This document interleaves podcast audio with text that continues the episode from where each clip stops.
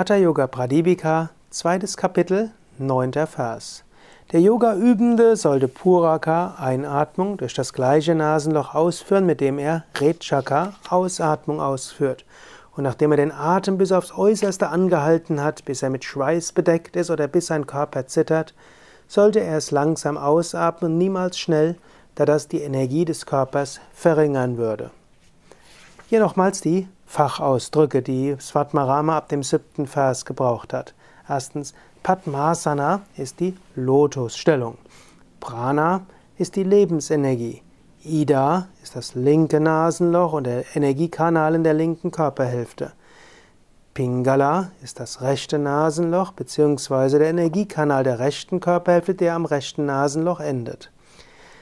Einatmen ist Puraka, Anhalten ist Kumbhaka, Rechaka ist Ausatmung. All das gilt es im Gleichgewicht zu halten. Er sagt, und man sollte den Atem bis aufs Äußerste anhalten. Aber zunächst mal, es gilt einatmen und es gilt ausatmen. Auch hier steht wieder geben und nehmen, empfangen und wieder loslassen. Es das heißt auch, dass du nicht einfach nur Dinge ansammelst, sondern das Leben ist in vielerlei Hinsicht ein Rhythmus. Es ist ein Rhythmus zwischen Ida und Pingala.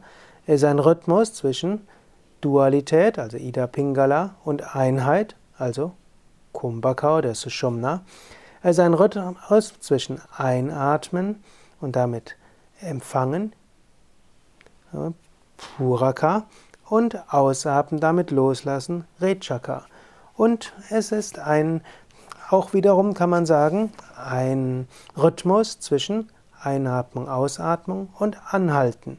Denn Einatmen, Ausatmen, Geben, Empfangen ist ja auch wieder Dualität. Und die Dualität wiederum hat als Polarität die Einheit. Und auch hier gilt wieder, es gibt einen Moment, wo du nicht geben musst und wo du nicht empfangen musst, wo du einfach nur bist.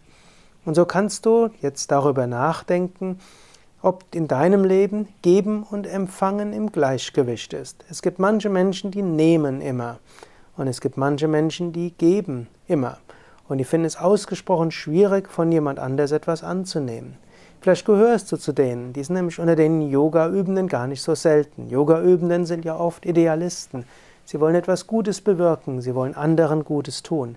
Sie vergessen dabei, dass sie auch anderen die Möglichkeit geben sollten, auch ihnen etwas Gutes zu tun. Vom Grundsatz her, wenn dir jemand einen Gefallen tun will, dann nimm ihn an. Wenn dir jemand helfen will, dann nimm die Hilfe an. Und wenn du etwas brauchst, dann bitte um Hilfe. Ja, das ist auch wichtig. Wenn du immer nur gibst, gibst, gibst, dann verhärten sich die Herzen der anderen. Das klingt komisch. Hm, zwar durch das Geben kannst du dein Herz öffnen in Liebe und wenn du gibst, können auch andere Menschen ihr Herz in Liebe öffnen. Aber wenn jemand sein Herz öffnet in Liebe, dann will er dir auch etwas geben. Wenn du dann das nicht annimmst, was der andere dir geben will, dann verschließt sich sein Herz wiederum. Das ist etwas Wichtiges. Du tust anderen Menschen einen Gefallen, indem du von ihnen etwas annimmst. Vielleicht gehörst du aber auch zum Gegenteil. Du nimmst immer Dinge an, ohne etwas anderen zu geben dann sei dir bewusst, ausgenutzt werden will auch keiner. Daher ne, hab dieses Gleichgewicht zwischen Geben und Nehmen, zwischen etwas für andere tun und anderen Gefallen von anderen annehmen. Aber zusätzlich dazu gibt es auch die Verbundenheit ohne Geben und Nehmen. Du kannst dich mit Menschen verbunden spüren, einfach so, ohne irgendetwas von ihnen zu wollen und ohne ihnen etwas tun zu müssen, ohne verpflichtet zu sein und ohne andere für dich zu verpflichten. Einfach sein. Auch dafür steht wiederum Kumbhaka, das Anhalten. Denke jetzt über diese drei Dinge nach. Denke darüber nach, dass du geben willst. Denke darüber nach, dass du auch bereit bist, von anderen zu empfangen.